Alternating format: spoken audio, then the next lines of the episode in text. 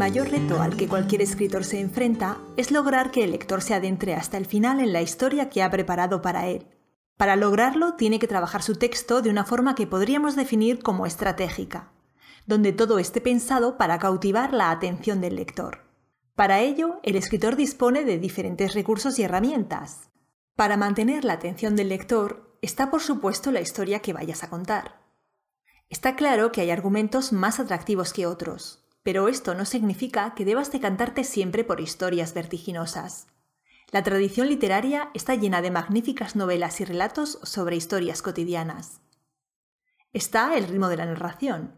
Debes aprender a jugar con él, acelerándolo y disminuyéndolo a lo largo de la narración para crear efectos interesantes. Está la estructura de tu historia, la trama, es decir, cómo cuentas lo que quieres contar. Está el lenguaje, hay novelas que enganchan simplemente por la manera en que el escritor usa las palabras. Está la información que revelas y la que te reservas. La curiosidad de saber qué sucede a continuación es un buen acicate que animará a tu lector a seguir leyendo. Pero también lo es que le descubras de pronto un dato que permanecía oculto y que da nueva luz a todo lo que ha leído hasta entonces. Y están los cliffhangers, un excelente recurso para mantener la atención de tu lector. Bienvenido, soy Natalia Martínez, profesora de novela en sinjania.com. En Sinjania llevamos desde 2008 acompañando a autores por la senda de la escritura, ya sea que estéis dando vuestros primeros pasos o que ya tengáis experiencia. Si te gustan nuestros contenidos, te recuerdo que nuestro canal principal es nuestro blog, donde todas las semanas publicamos nuevos artículos y al que puedes suscribirte para que te los enviemos directamente a tu correo. Pásate por allí, pero después, porque ahora voy a hablarte sobre los cliffhangers. Un cliffhanger es un recurso narrativo por el cual se crea una situación de gran tensión dramática que, sin embargo, queda interrumpida y deberá completarse más adelante. De ahí viene su nombre, que traducido significa colgando del acantilado. Imagina la escena. Un personaje está colgando de un acantilado, pero en ese momento la narración de esa escena se interrumpe y la historia sigue por otros derroteros. Obviamente el lector se queda intrigado. ¿Qué pasa con el personaje? ¿Se cae? ¿Acude alguien en su ayuda?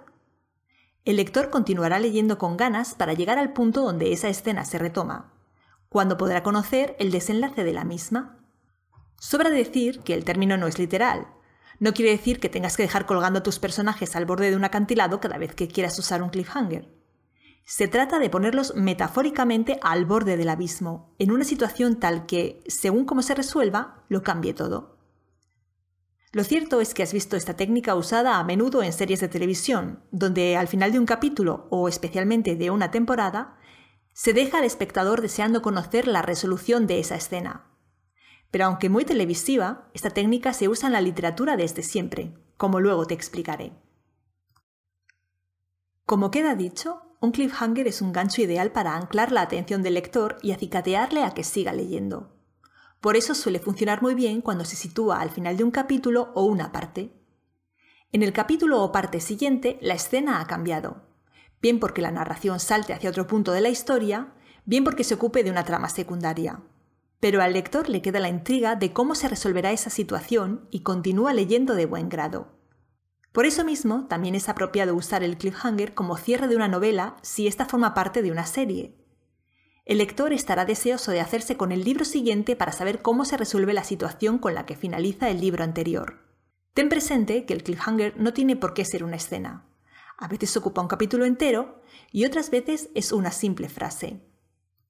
El secreto del cliffhanger radica en la tensión.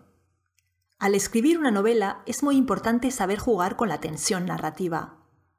Casi siempre se asocia la idea de tensión con escenas trepidantes y de suspense, y se relaciona por tanto con determinados géneros, novela negra, de aventuras, de terror. En realidad todas las novelas, y casi cualquier texto literario, sean del género que sea, juega con la tensión. O al menos debería hacerlo, creando valles y picos a lo largo de la trama con el fin de lograr que la historia resulte interesante. Hay momentos de menor tensión, como las descripciones o las recapitulaciones, y hay momentos de mayor tensión, como los puntos de giro o los cliffhangers. Que determinadas partes de la novela tengan menor tensión no quiere decir que no deban estar ahí. lo que significa es que tú debes hacer un buen trabajo alternando unas y otras. Ya hablamos de cómo trabajar la tensión en otro episodio. Te lo dejo enlazado por aquí y en la cajita. Eso es lo que hace interesante una historia, no meramente un argumento epatante. Y eso es lo que mantiene al lector volviendo las páginas sin acordarse de que tiene que ir a sacar al perro. Por tanto, y teniendo en cuenta que el cliffhanger muestra un momento de gran tensión narrativa, debes decidir dónde te conviene poner los tuyos. Cuidado con abusar de ellos. Lo recomendable es intentar mantener oculta la estructura de tu novela. Si cierras cada capítulo con un cliffhanger, estarás haciendo demasiado obvia la estructura. Aún peor, el lector se lo esperará y la tensión y la sorpresa perderán parte de su fuerza. Como te he dicho, el cliffhanger marca un pico de tensión narrativa porque suele plantear una situación comprometida de incierto final. Y en esos dos puntos está la clave de por qué los cliffhangers funcionan tan bien. Situación comprometida e incierto final. Leemos porque nos gusta ver cómo los personajes se enfrentan a situaciones excepcionales.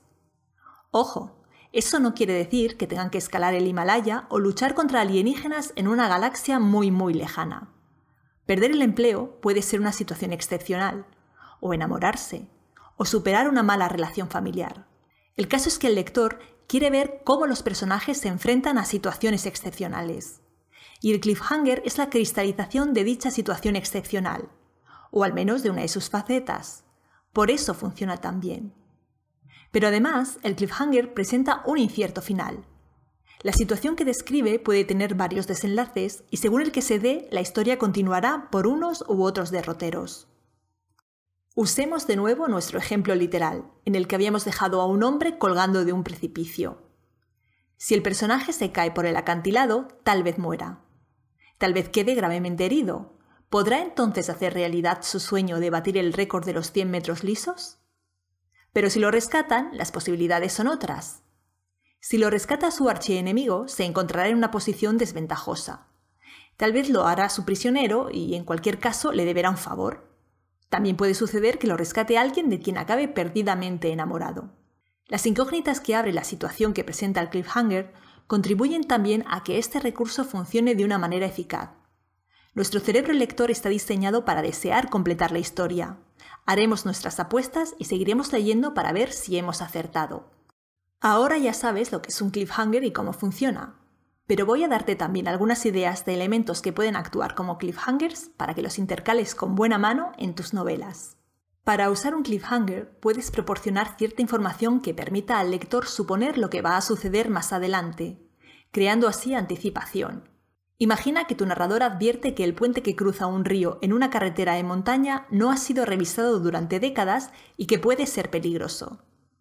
Esa información puede aparecer, por ejemplo, en el papel de periódico que envuelve el kilo de melocotones ecológicos que el protagonista acaba de comprar antes de emprender su viaje por carretera a las montañas.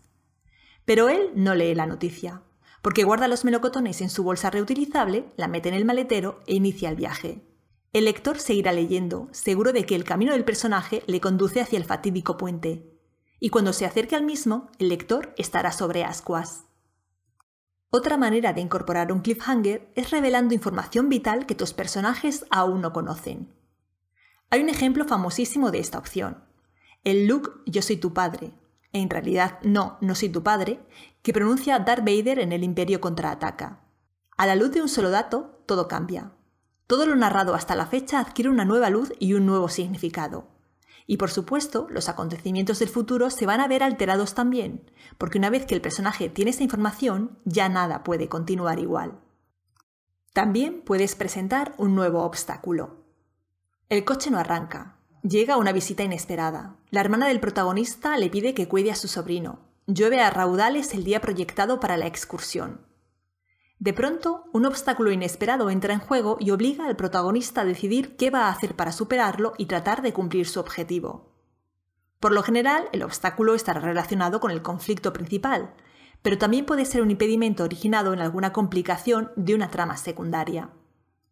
Por último, también puedes optar por enfrentar al personaje a un dilema moral. La psicología de tus personajes y su evolución a lo largo de la historia son uno de los pilares básicos de una buena novela. Sin duda es vital en una novela de corte psicológico o de personaje, pero también lo es si escribes una historia de acción o de suspense. Por eso, enfrentar a tu personaje a un dilema moral funciona como cliffhanger. ¿Va el protagonista a aparcar sus valores aunque sea por un rato? ¿Está dispuesto a mentir a su mejor amigo? ¿Será infiel a su mujer? ¿Dejará de comportarse por una vez como un ejemplo de civismo? Como ya te he señalado, se asocia el uso de cliffhangers a novelas de acción o suspense y es una técnica que el cine y la televisión han popularizado. Pero en realidad el cliffhanger es un recurso que se usa desde siempre. Presta atención al leer y verás que aparecen por aquí y por allá en obras de todo género y de cualquier época.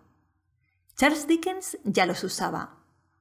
En David Copperfield, el capítulo 29 finaliza con la frase Y nunca más, que el Señor te perdone, Steerforth, volví a tocar con amor y amistad aquella mano inmóvil. Nunca, nunca más.